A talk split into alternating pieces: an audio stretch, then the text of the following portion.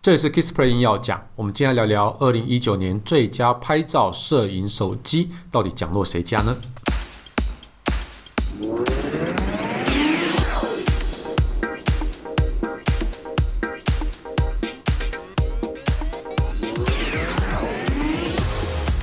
二零一九快结束了哈，知名相机的评测网站 DxOMark 它公布了二零一九年最佳摄影手机的消息啊。那针对手机在主镜头的拍摄能力，像是录影啊、变焦能力、广角拍摄、夜夜间拍摄，还有综合表现来进行评比，然后进行说到底哪一支手机才是这几个项目的王者。那究竟二零一九年在 DxOMark 心目中最佳的摄影手机是哪一款呢？是不是跟你想象的不太一样？我们接下来看看吧。首先看到最佳录影手机部分，到底颁给谁呢？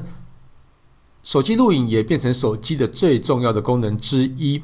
因为像 YouTube 的发达，很多人啊会将你的录完的影像啊传到 YouTube 上，然后分享给大家。那很多 YouTuber 啊，他不只只用相机或是专业摄影机来去拍摄影像，现在越来越多的 YouTuber 也用的手机来做录影，来去做剪辑。那 DxOMark 到底把这个奖颁给谁呢？答案就是 iPhone 11 Pro Max。虽然说啊，iPhone 11 Pro Max 的录影分数啊，它评比的分数跟小米 CC9 Pro 的尊享版都是一样的，一百零二分。但是 DxOMark 表示啊，iPhone 11 Pro Max 在露营的时候啊，即便是环境光高对比的情况底下，依旧能将光线的明暗控制得非常细腻。那什么是光线高对比呢？就是像在大白天的时候啊，那你在拍一些阴影的画面，那就是高对比的画面；或者像是在夜晚的时候啊，你一些高。那些大楼的一些呃光线非常明亮嘛，但是夜晚的天色是相当的昏暗，所以这个就是高对比哈。那这样子的它拍摄起来是还是非常的细腻的哈。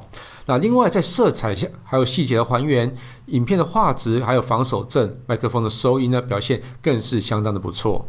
所以啊，iPhone 11 Pro 拿到这一个奖项啊，真是实至名归的。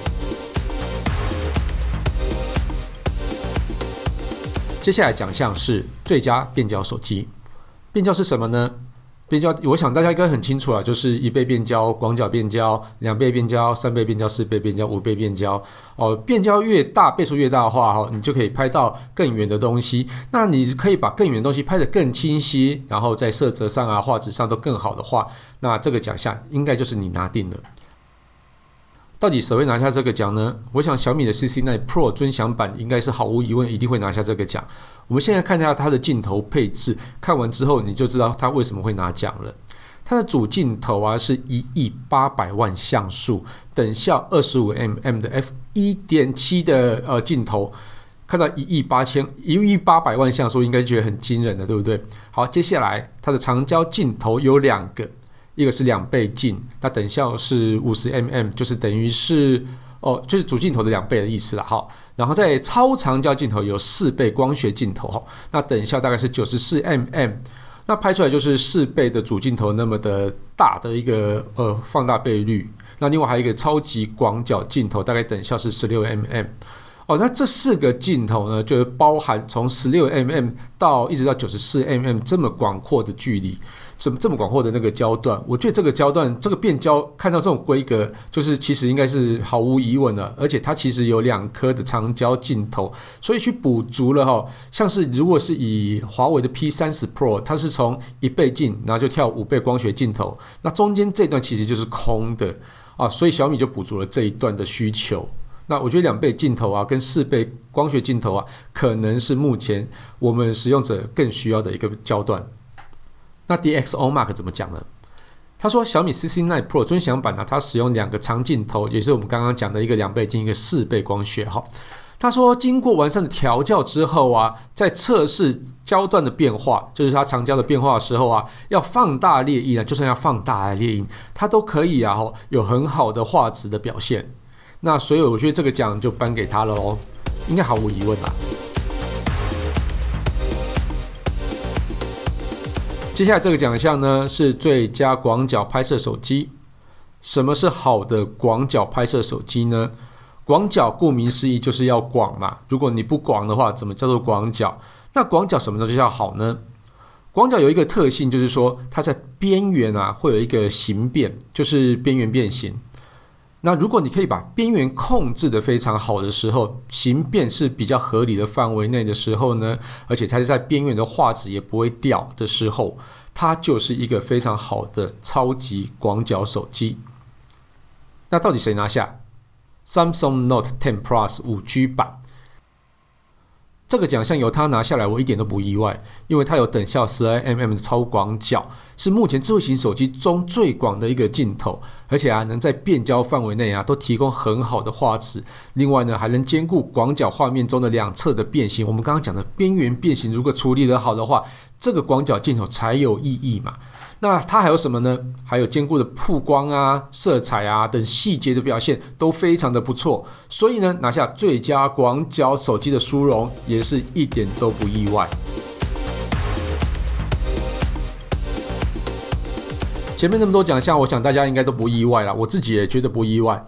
但是呢，接下来这一个奖项最佳夜拍手机，我觉得是丝毫毫无疑问，铁定就是它了。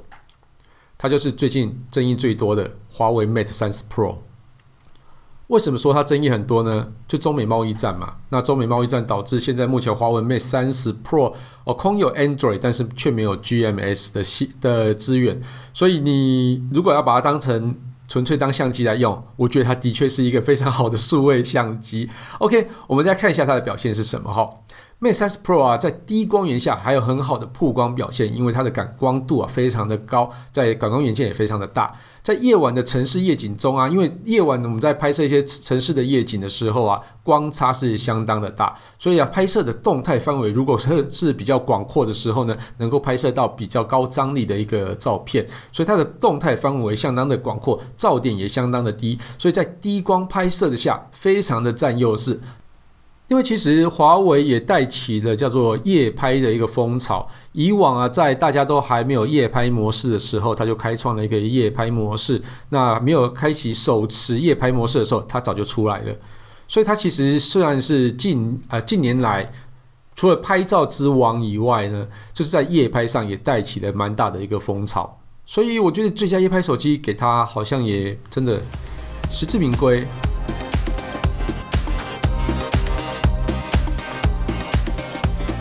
最后呢，我们来看一下综合的评比啊。在综合评比，当然就是说集合以上各个那个评比，然后合起来的分数，看起来哪个比较高。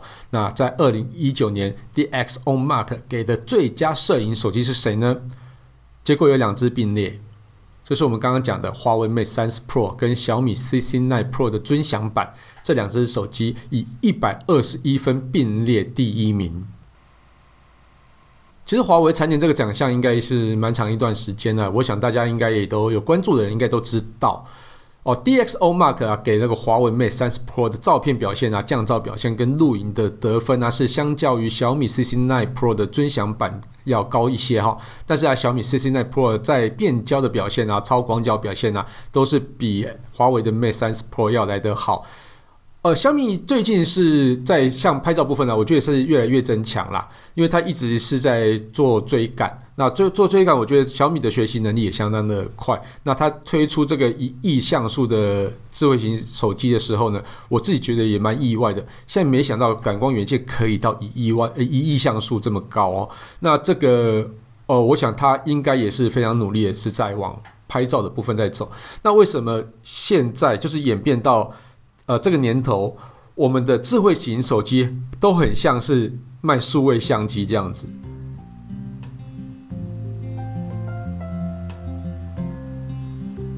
那其实这是大家造成的啊，哎，不是大家造成的啊，就是说，因为大家都很喜欢拍照嘛。那为什么喜欢拍照呢？因为你喜欢分享，喜欢分享在哪里呢？Instagram、Facebook，你随时都会想要分享你的美照哦，到哪里玩的美照，譬如说你到欧洲玩，那拍个。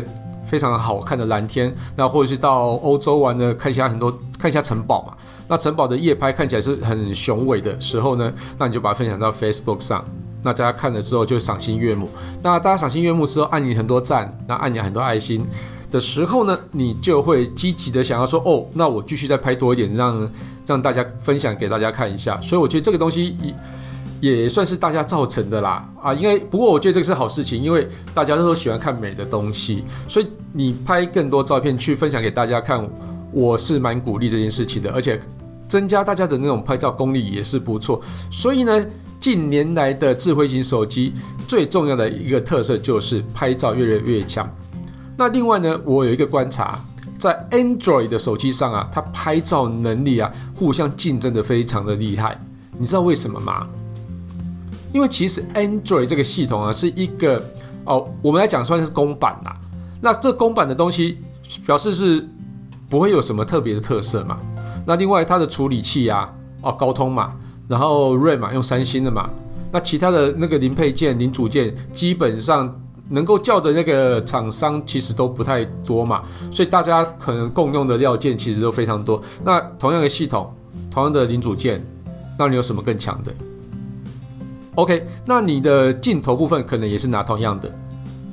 要怎么样比其他手机强呢？